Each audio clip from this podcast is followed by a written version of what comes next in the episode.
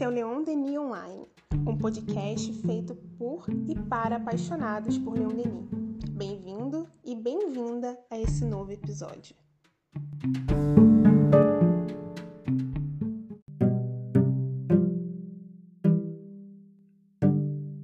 Olá, tudo bem com você? Espero que sim. Hoje o nosso episódio é o número 13 e gira em torno do tema A Política. Eu sou Magdala Monteiro e para iniciar digo para vocês sobre a filosofia aristotélica, onde a política é a ciência que tem como objetivo a felicidade humana. E Aristóteles, esse grande pensador, discípulo de Platão, vai dizer para gente que o homem é considerado um animal político porque, diferente de todos os outros animais, ele é dotado de razão e tem capacidade de discursar. Então, pegando esse gancho, queremos pensar aqui, trazer para reflexão a importância dessa conquista que nós, quanto seres humanos, já fizemos ao longo dos tempos, enxergando sob um outro ponto de vista o quanto podemos hoje ser participantes do progresso político ao nosso entorno. E aí eu pergunto: será a política uma atividade destinada a profissionais que se dedicam à sociedade ou a todos que vivem nesta sociedade? Muito bem, a palavra política é usada em ambos os sentidos. Ora, para classificar aquele que realiza uma tarefa como representante do povo, isto é, o político, e também quanto os indivíduos de uma sociedade que reivindicam algo que vai favorecer o conjunto. Mas ela também foi criada para identificar as questões organizacionais e administrativas dos grupos e das instituições. Mas, segundo historiadores, a política foi inventada pelos gregos e pelos romanos. E Marilena Chauí, em seus livros que tratam sobre a filosofia, sobre a filosofia, sobre a história da filosofia, vem nos socorrer acerca do significado de política na Grécia. Ela nos diz que a palavra política é realmente grega, do grego lá, politica, vinda de polis, que significa cidade, entendida como uma comunidade organizada formada pelos cidadãos, quer dizer, os políticos, isto é, homens nascidos no solo da cidade que são livres e iguais portadores dos direitos inquestionáveis, que sejam a isonomia e a isegoria. A isonomia significa igualdade perante a lei, e a isegoria, o direito de expor e discutir em público opiniões sobre ações que a cidade deve ou não realizar. Então, ser cidadão para os gregos significava usufruir certas vantagens que nenhum outro homem conhecera. Mas os cidadãos tinham riqueza, tinham beleza, inteligência diversas, mas como cidadãos eram iguais. É exatamente na polis grega, isto é, na cidade, que se tem uma forma mais acabada e, vamos dizer assim, mais apurada da vida social organizada, o que a diferencia e muito das sociedades anteriores. Segundo Werner Jäger, filósofo alemão, é da polis que deriva o que entendemos atualmente por política e político. E mais, foi com a polis grega que apareceu pela primeira vez o que nós denominamos hoje Estado. O termo grego se pode traduzir tanto por Estado como por cidade sendo Estado e polis equivalentes. E segundo a descrição de Chauí, política são os negócios públicos dirigidos pelos cidadãos, isto é, os costumes, as leis, o erário público, a organização da defesa e da guerra, a administração dos serviços públicos, que sejam abrir ruas, construir estradas, portos, construir templos, fortificações, obras de irrigação, enfim.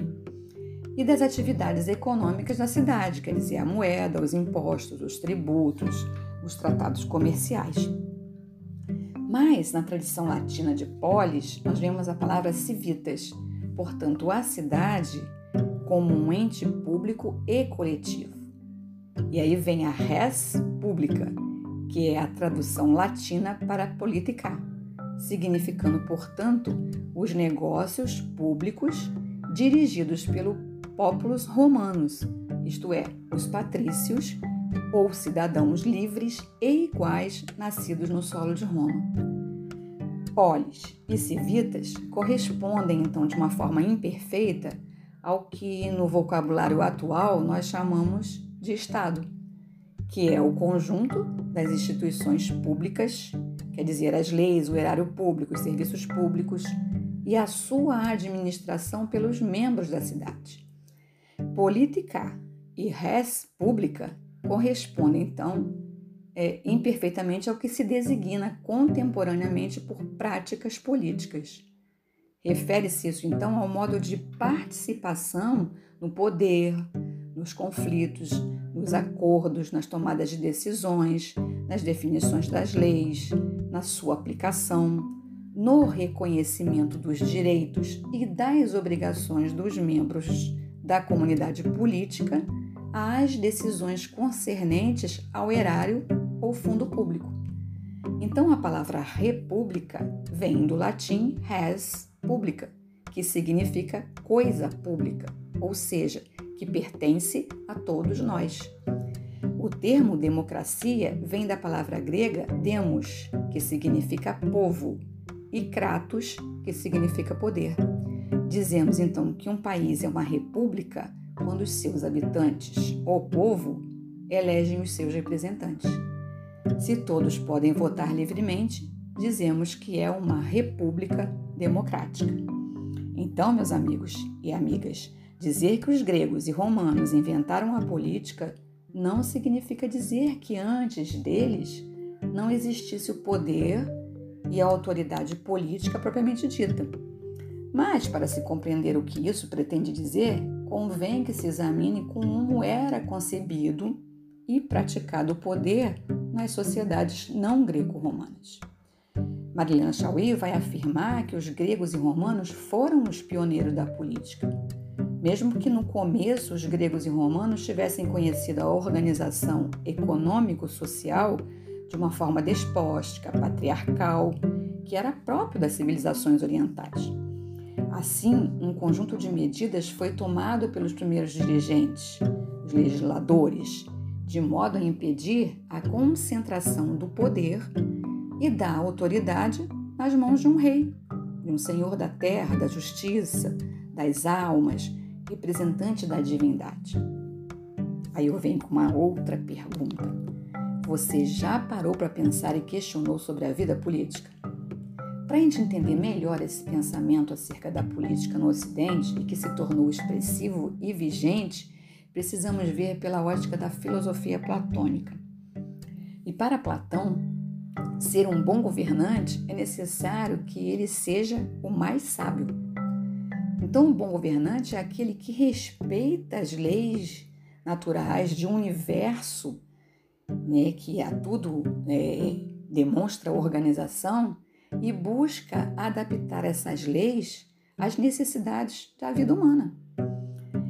Ele tem que ser aquele que tem amor pelo conhecimento, com o objetivo de gerar o bem aos, cidadãos.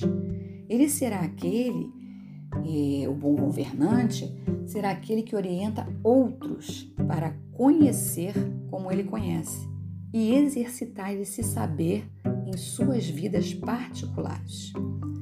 Como faz um pai com seu filho? Não encaminha para o bem e para a virtuosidade? Então, essa é a essência de toda a sociedade que toda a sociedade precisa compreender, pois só com o bem-estar de todos é que é, valida a vida em comunidade. Se quem deseja governar se esmera por refletir acerca do que irá oferecer ao povo, alcançando o bem-estar geral, ele será um comandante do bem.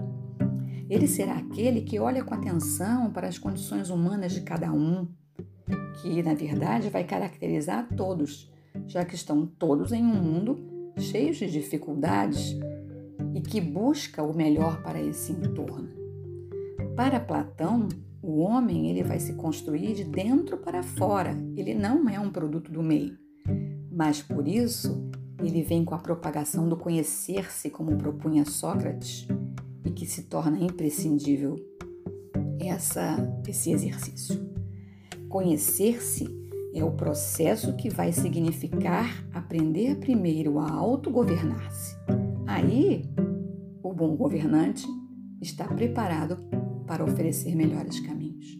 Só quem aprende a controlar-se, a dominar-se, é capaz de usar os recursos mais internos que detém e de dizer o que é melhor para todos. Se não sabe fazê-lo e nem sequer acredita nisso, então ele não vai ter capacidade de manter as rédeas da situação, das situações que são para o bem comum e estará na eminência de se tornar um tirano. Isso mesmo que você pensou, um tirano. E o universo, no universo nós encontramos a ordem. Ele é gerenciado pela justiça, pela bondade, pela fraternidade. Não existe caos. E o que se propõe a governar uma comunidade tem que acreditar nessas virtuosidades e buscar aplicá-las à humanidade para o bem viver de todos. Se o governante não acredita nesse movimento que vem de dentro, então ele implanta a tirania e mantém o povo sob seu domínio. Ele é vaidoso e infiel, não tem bom senso, pois não vê nos outros parceiros que a vida oferece, a fim de que com amizade troquem reflexões baseadas nas leis de um universo ordenado e não caótico e obter bons resultados para o bom andamento da coletividade. Se ele não é humilde para ver nos outros a generosidade, ele será incapaz de aprender e então ele manipula, ele mente, ele se torna violento para se manter sob controle, no controle. Um tirano não tem dignidade, isto é, não respeita a si mesmo muito menos ele respeita o conhecimento e quem busca conhecer. Logo, ele não saberá sacrificar-se pelo bem-estar geral. Platão vai acreditar, por suas experiências e vivências no meio da política da época, que o homem é produto do que ele quer ser de verdade, do que ele explora em si mesmo e sabe transmitir ao conjunto o que já há de bom em si mesmo. Então, companheiros e companheiras, a prática diária das virtudes, da bondade, da justiça, a busca do bem em si, é o que constrói um homem que deseja ser do bem e sabe demonstrá-lo. Platão, Platão defenderá que para ser um bom governante, o homem tem que ser comprometido com seu progresso interno, sendo capaz de rejeitar o mal. O vicioso, para ele, está preso em si mesmo, e o virtuoso é livre, e só quem é livre pode libertar outros. E para corroborar, vamos trazer aqui o nosso querido Leon Denis, no capítulo Progresso Político, que consta em um de seus discursos chamado O Progresso, que ele vai dizer: o governo da República é a expressão da vontade nacional. O povo reunido em seus comícios nomeia seus representantes e estes elegem o chefe do poder. É, portanto, o povo que se governa a si próprio por meio do sufrágio universal. Cada cidadão participa da soberania. Uma nação republicana é um vasto organismo, um grande corpo, do qual cada eleitor é um membro. Ela será, portanto, em geral, o que cada um de nós é em particular. O Estado social valerá o que nós valemos. Se nós somos retos, justos, esclarecidos, o Estado será grande. Se somos pequenos, ignorantes e viciosos, o próprio Estado será frágil e miserável. Portanto, o progresso social só é possível com o progresso de cada um de nós. Vede, cidadãos, quanto com a República nossa responsabilidade aumenta, pois a sorte de nosso país está em nossas mãos. Somos nós que, por nossas escolhas e nossos sufrágios, fazemos nossos destinos. Compreendei agora quanto é necessário que cada um de nós se esclareça e se aperfeiçoe, quando é necessário que o julgamento de todos se fortifique, porque eu vos pergunto: que faríamos dos direitos e das liberdades se não soubéssemos empregá-los com sabedoria, com discernimento? Republicano significa quem se governa, quem se dirige por si mesmo em todas as esferas de suas atividades. Esse título impõe a todos os que adotam mais mérito, mais valor intelectual e moral. E além disso, sondai a história, vereis que todos os governos, quaisquer que sejam, pereceram pela corrupção ou pela ignorância. Os gregos e os romanos foram vencidos pelo luxo, pela indolência. Foi após as orgias da regência que a aristocracia francesa perdeu seu prestígio. Foi pela corrupção do orleanismo que a burguesia se amesquinhou. Portanto, a república não pode viver, prosperar, engrandecer-se sem que cada um de nós trabalhe sem cessar para um futuro melhor, mais sábio, mais virtuoso. Queridos companheiros, queridas companheiras, concluímos no estudo de hoje que estão de comum acordo com as pesquisas filosóficas de tantos, a filosofia platônica e a fala do nosso querido apóstolo do Espiritismo, quanto à busca do exercício da virtude para sermos aqueles e aquelas que podem fazer a diferença em seu meio, dando exemplos graças ao processo de autoconhecimento contribuindo efetivamente para o progresso político que nos circunda. Usemos os meios a nosso serviço e nos sintamos parte do processo de crescimento da nossa casa, da nossa cidade, do nosso estado, de nosso país e do universo organizado que são presentes de Deus aos nossos corações. Muita paz para você e um grande abraço. Até breve.